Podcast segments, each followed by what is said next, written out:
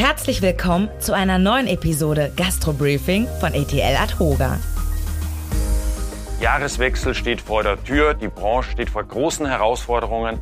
Da haben wir nicht nur diese Steuerthematik, die allgegenwärtig ist. Nein, wir haben auch noch den CO2-Preis, der sich auf die Lieferungen, und zwar egal ob Speisen oder Getränke, auswirkt.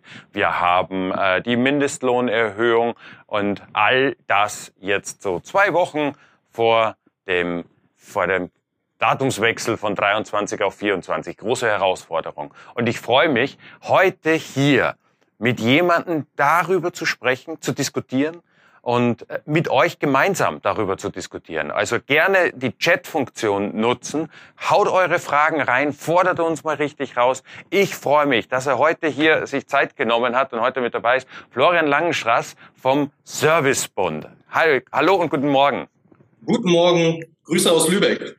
Florian, du hast dir die Zeit genommen äh, heute mit rein und jetzt möchte man dich ein bisschen vorstellen, warum ausgerechnet du äh, jetzt wissen wir auf der einen Seite, Servicebund ist ein großer Zulieferer der Branche. Da kannst du gleich noch ein bisschen mehr dazu sagen. Äh, äh, ihr seid also ganz nah dran an den Betrieben. Das ist das eine. Das zweite ist, in deiner Vita habe ich gesehen, bevor du zum Servicebund gewechselt bist, warst du auf der ja, auf der guten Seite der Macht. Du warst Gastronom äh, mit Leib und Seele und wie ich weiß, deine Frau ist es ja auch immer noch. Also Praxis pur. Genau. Wir führen, ähm, haben eine Zeit lang ähm, drei gastronomische Betriebe gemeinsam geführt.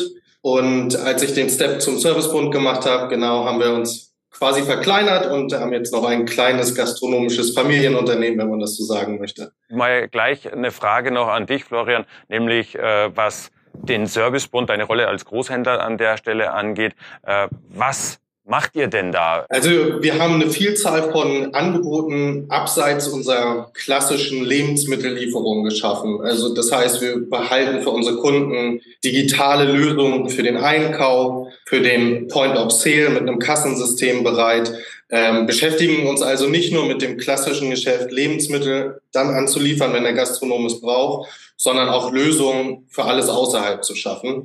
Ähm, und wenn wir das halt nicht selber machen, dann machen wir das über Partner, ähm, die wir da gerne mit ins Spiel bringen, um unseren Gastronomen einfach ähm, ein Komplettpaket immer zu bieten. Das ist der Ansatz dahinter. Ja, wir versuchen ja auch auf, äh, durch unsere Beratung, Beratungsansätze, gerade auch in der Kalkulation, da zu helfen. Hier an der Stelle ganz klares Votum für die Deckungsbeitragsrechnung, also dass man mal wirklich guckt, was hat ein einzelnes Produkt für einen Deckungsbeitrag. Und für diejenigen, die da schon etwas geübter darin sind und ihre äh, Top 10, Top 15 Produkte äh, in Sachen Deckungsbeitrag kennen, äh, ist dann natürlich die Produktionszeit äh, nicht außer Acht zu lassen. Denn es ist nicht nur im Wareneinsatz getan, was nützt mir, wenn der Wareneinsatz niedrig ist, aber die Bearbeitungszeit dann eben entsprechend hoch ist. Wie macht ihr das bei euch im Betrieb, du und deine Frau? Ja, auch wir ähm, haben uns damit auseinandergesetzt. Ähm, fairerweise greift man auch da auf Lösungen ähm, zurück. Stichwort sowas wie High Convenience, also hochwertige Convenience-Geschichten, die wir auch versuchen mit einzubinden und dann zu individualisieren, um am Gast immer noch das perfekte Erlebnis zu schaffen. Ähm, das ist ein, Riesenthema, auch hinsichtlich ähm, fehlender Mitarbeiter oder Fachkräfte.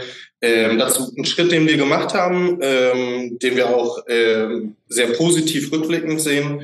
Und wir versuchen halt hintenrum alles möglichst ähm, so zu digitalisieren und automatisieren, dass der Arbeitsaufwand immer geringer wird mhm. und die Zeit am Gast ähm, dadurch gleichbleibend sein kann. Wenn ihr, du hast es gerade gesagt, äh, ihr versucht das zu verringern. Jetzt ist die Tatsache ja so, dass äh, selbst wenn die Politik es wollen würde, und das ist ja so, dass der Tenor äh, äh, hört man ja Land hoch, Land runter, die Gastronomie, wir haben Verständnis, bla bla blub, aber es gibt ja rein technisch, verfahrenstechnisch überhaupt nicht mehr die Möglichkeit, da äh, rauszukommen. Das heißt, die Begrenzung der Reduzierung der Mehrwertsteuer auf Speisen in der Gastronomie äh, wird quasi automatisch per Default am 1.1.24 äh, wieder angehoben auf 19 Prozent. Also das ist jetzt, da braucht keine Entscheidung gefällt werden, sondern dieses nicht entscheiden. Und eigentlich war man ja mal schon, die Tehoga hat ja unglaublich gekämpft und äh, äh,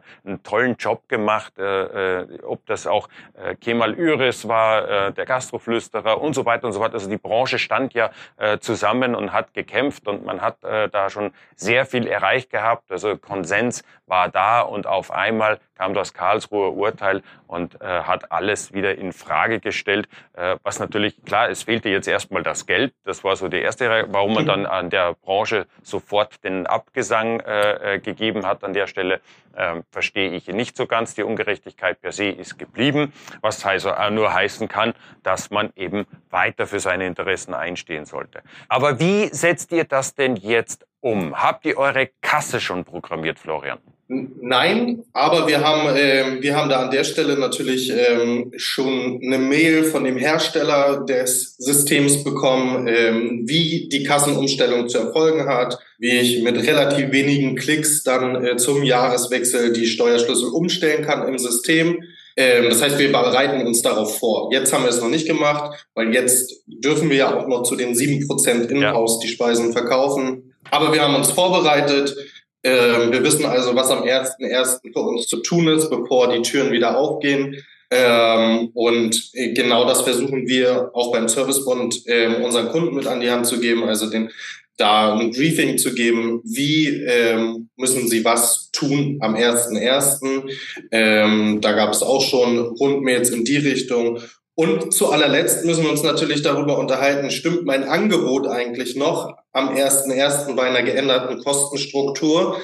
Ähm, und auch da sind wir jetzt bei uns ähm, in unserer Gastronomie dabei und ähm, kalkulieren jedes einzelne Gericht nochmal nach, stellen jedes auf den Prüfstand. Macht ihr das so richtig Renner-Penner-Liste und ihr guckt euch dann die einzelnen äh, äh, Dinge dann an, die einzelnen Produkte? Wie oft verkaufen sie sich und welchen Deckungsbeitrag sie liefern? Ja, also wir haben glücklicherweise uns selber mal vorbereitet, indem wir alle Rezepturen äh, digitalisiert haben. Das heißt, also jetzt EKs, also Einkaufspreise auf das aktuelle Niveau anzupassen und auch den Steuerschlüssel zu ändern, ähm, fällt uns vielleicht ein bisschen leichter, als hätten wir das nur auf dem Papier gemacht. Ja. Ähm, in einer Excel-Kalkulation brauche ich jetzt nur von 7 auf 19 das ändern und weiß, was es effektiv ausmacht. Ähm, das würde ich auch jedem Gastronomen empfehlen, ähm, den Aufwand einmal zu betreiben, seine Rezepturen zu digitalisieren, ähm, um dann später einen Minderaufwand zu haben. Ähm, und natürlich, klar, ähm, ziehe ich mir aus unserem Kassensystem die Daten, was haben wir verkauft, ähm, und was war erfolgreich, weil die gefühlte Wahrheit ist ja dann doch immer ähm, eine andere.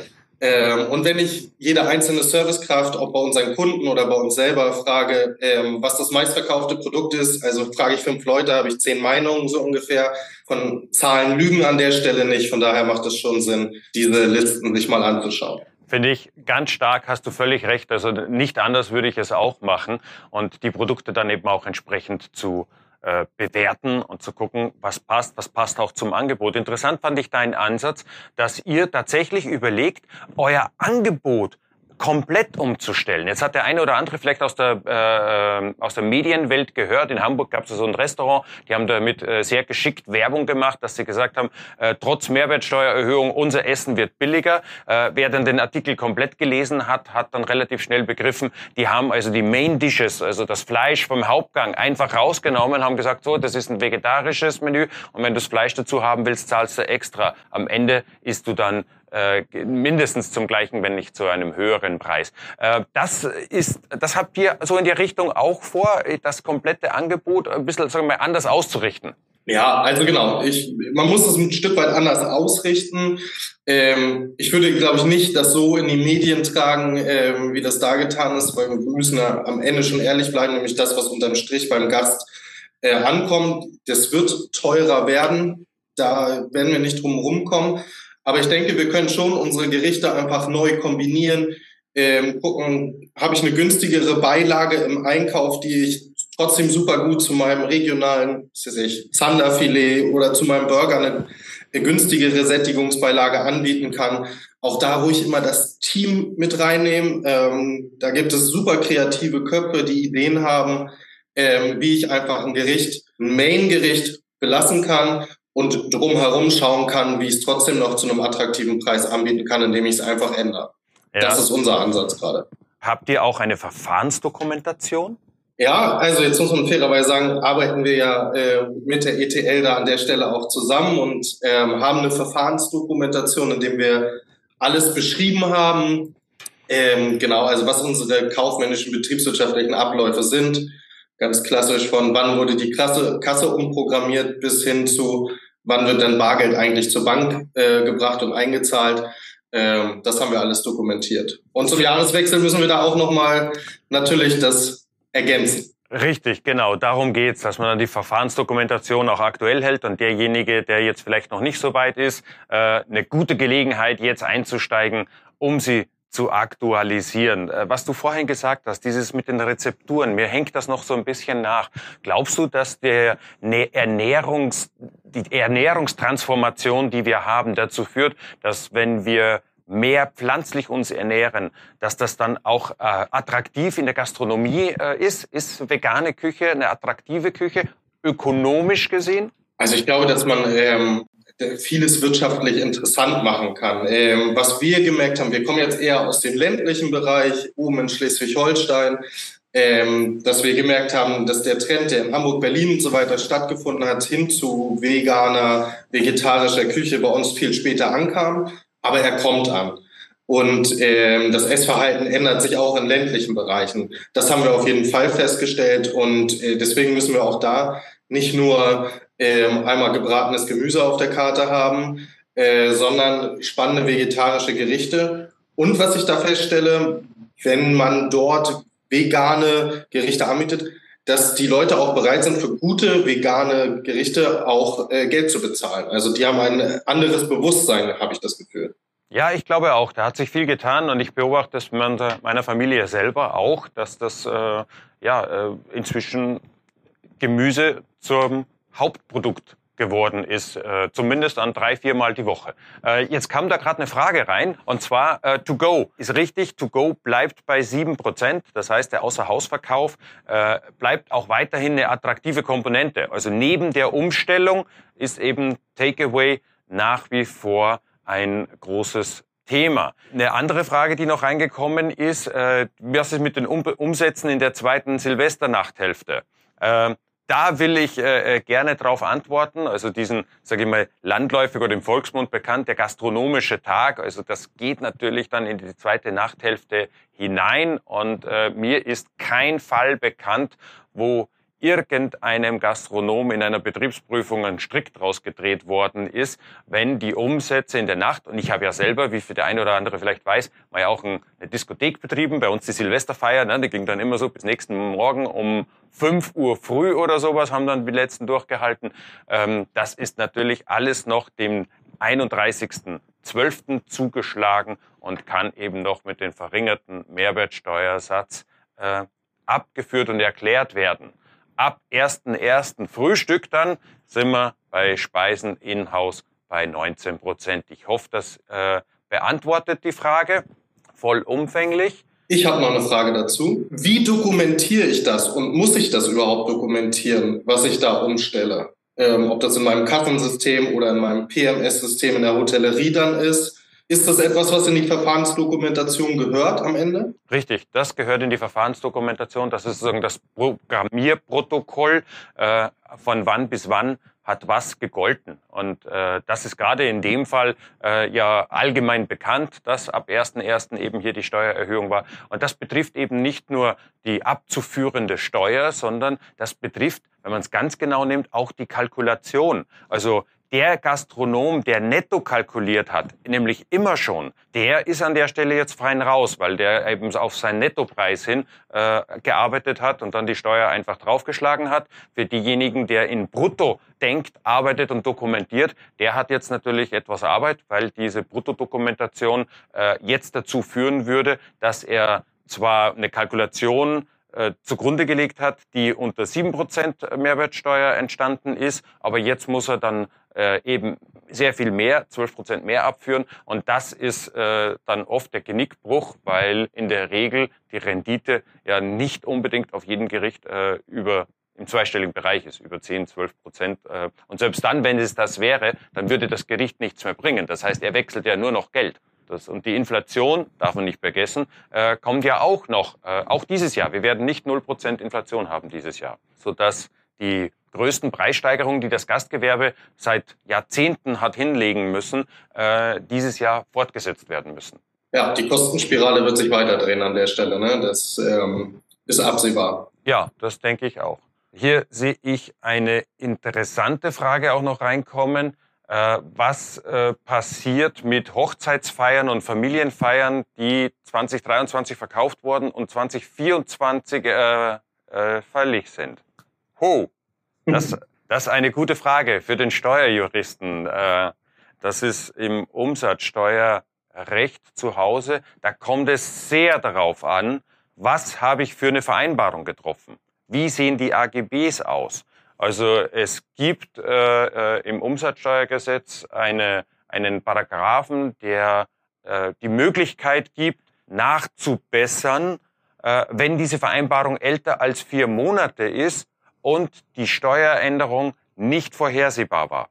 Und da haben wir, glaube ich, schon den Pferdefuß in dieser Geschichte. Nicht vorhersehbar, das wird schwer zu beweisen sein, weil die, die Reduzierung der Mehrwertsteuer an der Stelle war von Anfang an für ein Jahr angekündigt. Das heißt, derjenige, der in 2023 verkauft hat und Bruttopreise vereinbart hat, ist nochmal was anderes. Wenn ich ein Angebot abgegeben habe und da habe ich den Nettopreis reingeschrieben, das heißt, Hochzeit kostet 20.000 plus Mehrwertsteuer oder zuzüglich geltender, dann geltender Mehrwertsteuer, dann bin ich fein raus. Dann habe ich überhaupt kein Problem. Steht da aber drinnen, dass es ein Bruttopreis ist, weil es eine Hochzeit ist, an einen Endkunden, der zahlt brutto, dann ist das ein sogenannter Fixpreis und dann kann ich tatsächlich, wenn ich da nicht aufgepasst habe, in die Schwierigkeit kommen, um für ein Angebot, das ich zu 7% kalkuliert habe, jetzt 19% abgeben zu müssen. Das ist dann an der Stelle tatsächlich möglich.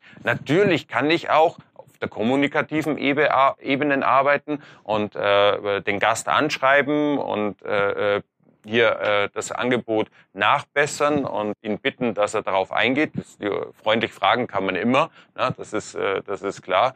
Äh, aber äh, grundsätzlich äh, war man schon gut beraten, in der Mais-Abteilung, in der Event-Abteilung 2023 darauf zu achten, dass 2024 wieder der höhere Steuersatz gelten könnte.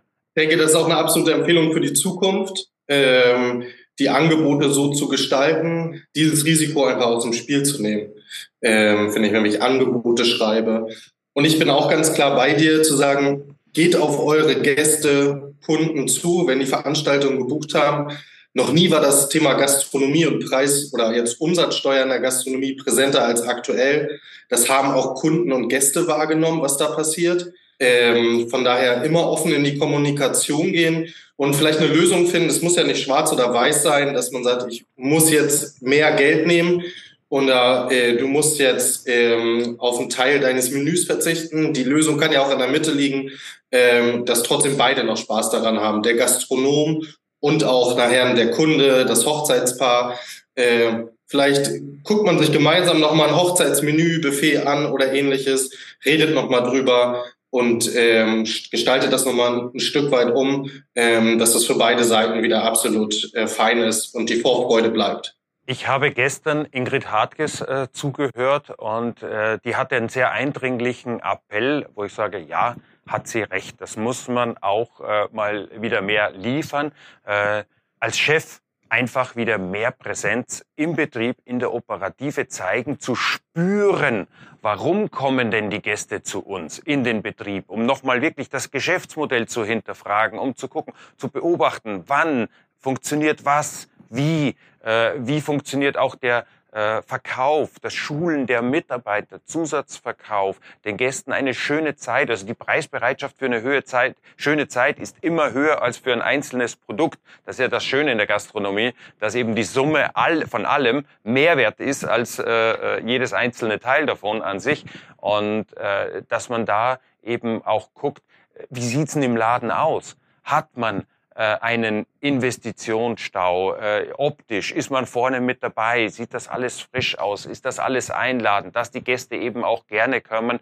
Und auch da darf man nicht vergessen, äh, äh, dass Social Media, Marketing, äh, die Stammgäste, also alles Thematiken, äh, die man jetzt ansprechen kann, um über ein voraussichtlich schwieriges erstes Quartal 2024 hinwegzukommen. Also die große Frage ist, wie ist der Kontostand äh, zu Ostern äh, 2024? Äh, wie komme ich da raus? Also da äh, an der Stelle kann ich nur für eine Liquiditätsplanung äh, plädieren. Und das geht ja super einfach. Äh, Excel-Tabelle oder Tabellenkalkulationsprogramm, alles eingetragen. Wie viel Geld haben wir heute? Wie viel soll die nächsten Tage voraussichtlich reinkommen, was geht voraussichtlich raus. Und dann habe ich so eine Fieberkurve über die Liquidität aus meinem Unternehmen und eben nicht der Kontostand.